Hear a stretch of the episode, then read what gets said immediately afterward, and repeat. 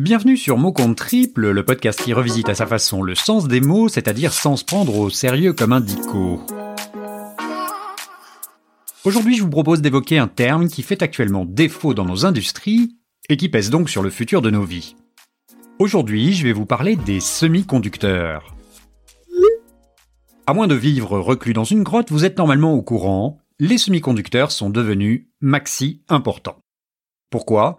Eh bien parce que, comme disait la marine, ils, sont là, ils sont dans les campagnes, dans les villes. Je parlais de ils votre sont sur les réseaux sociaux. Si vous pouvez actuellement m'écouter, c'est justement parce que ces matériaux sont présents dans votre smartphone, votre tablette ou votre ordinateur, mais aussi dans les voitures, les machines à laver, les frigidaires, les avions, les panneaux solaires, les cafetières, les fours, les montres connectées, les boules à facettes, les trottinettes. Bref, elle a raison, Marine, ils sont partout.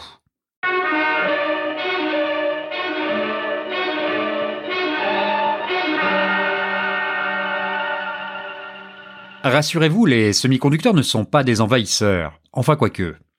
Peut-être que sans leur existence, notre vie serait moins stressante et aussi un peu moins polluante. Alors de quoi s'agit-il exactement? Voyons ce que nous dit le Larousse. Semi-conducteur se dit d'un corps non métallique qui conduit imparfaitement l'électricité et dont la résistivité décroît lorsque la température augmente.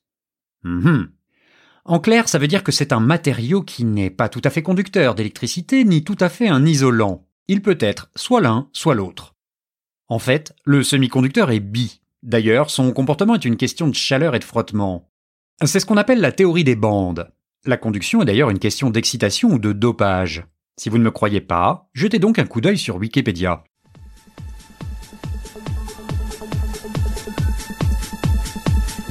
Chaleur.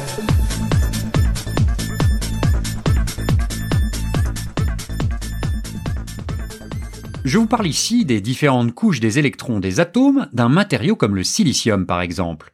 Concrètement, en excitant certains électrons, un semi-conducteur isolant peut devenir conducteur. C'est ce qui en fait toute son utilité car il peut ainsi se comporter comme un bouton marche-arrêt.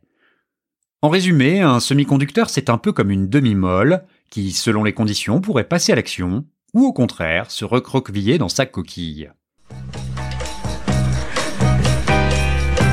Tu veux, tu veux pas. Tu veux, c'est bien. Si tu veux pas, tant pis. Si tu veux pas, j'en ferai pas une maladie. Une maladie non, mais une pénurie oui. Vous l'avez compris, les puces électroniques sont désormais nécessaires à la survie de l'Homo sapiens version 5G ou 3.0. Sans elles, impossible de communiquer, de se divertir et surtout de rouler.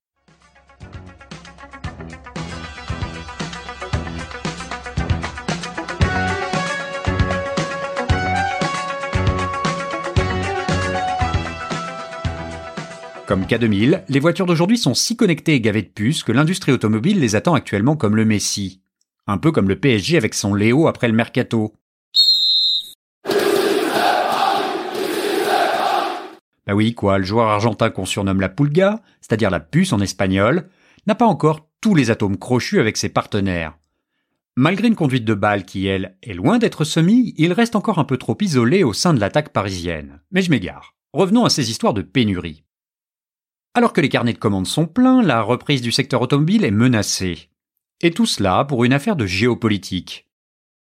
Tandis que nous, Français, fermions nos usines et dévalisions les stocks de PQ au démarrage de la pandémie, nos amis chinois, eux, stockaient des semi-conducteurs car ils avaient bien compris que la demande resterait exponentielle.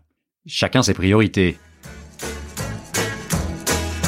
700 millions de Chinois. Le chiffre a légèrement augmenté, mon cher Jacques, mais ta chanson reste d'actualité. Un peu comme les fables de La Fontaine, du reste. D'ailleurs, si ce dernier était encore de ce monde, peut-être aurait-il décrit ainsi cette affaire de pénurie de semi-conducteurs. Le secteur automobile ayant glandé une bonne partie de l'année se trouva fort dépourvu quand la reprise fut venue.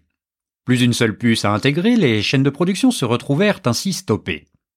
Les patrons allèrent crier chez leurs fournisseurs. Filez-nous donc nos semi-conducteurs. Impossible, répondirent ces derniers. Les Chinois ont tout raflé. Chacun sait que le Chinois n'est pas prêteur. C'est là son moindre défaut. Résultat, la reprise est menacée. C'est chaud. Les clients râlent, ne leur en déplaise. Les écolos, eux, sont fort aises. C'est bon pour la planète, clame-t-il gaiement. Vous rouliez? Eh bien, pédalez maintenant. Voilà, c'est tout pour aujourd'hui. Merci de m'avoir écouté jusqu'ici. Si vous aimez le podcast Mot Triple, n'hésitez pas à vous abonner et à en parler autour de vous. Et si vous aimez les podcasts, vous pouvez également vous abonner à la newsletter de Podcast Zap, dans laquelle je vous donne chaque samedi des suggestions d'écoute originales, instructives ou divertissantes. En attendant, je vous dis à très bientôt pour un prochain mot.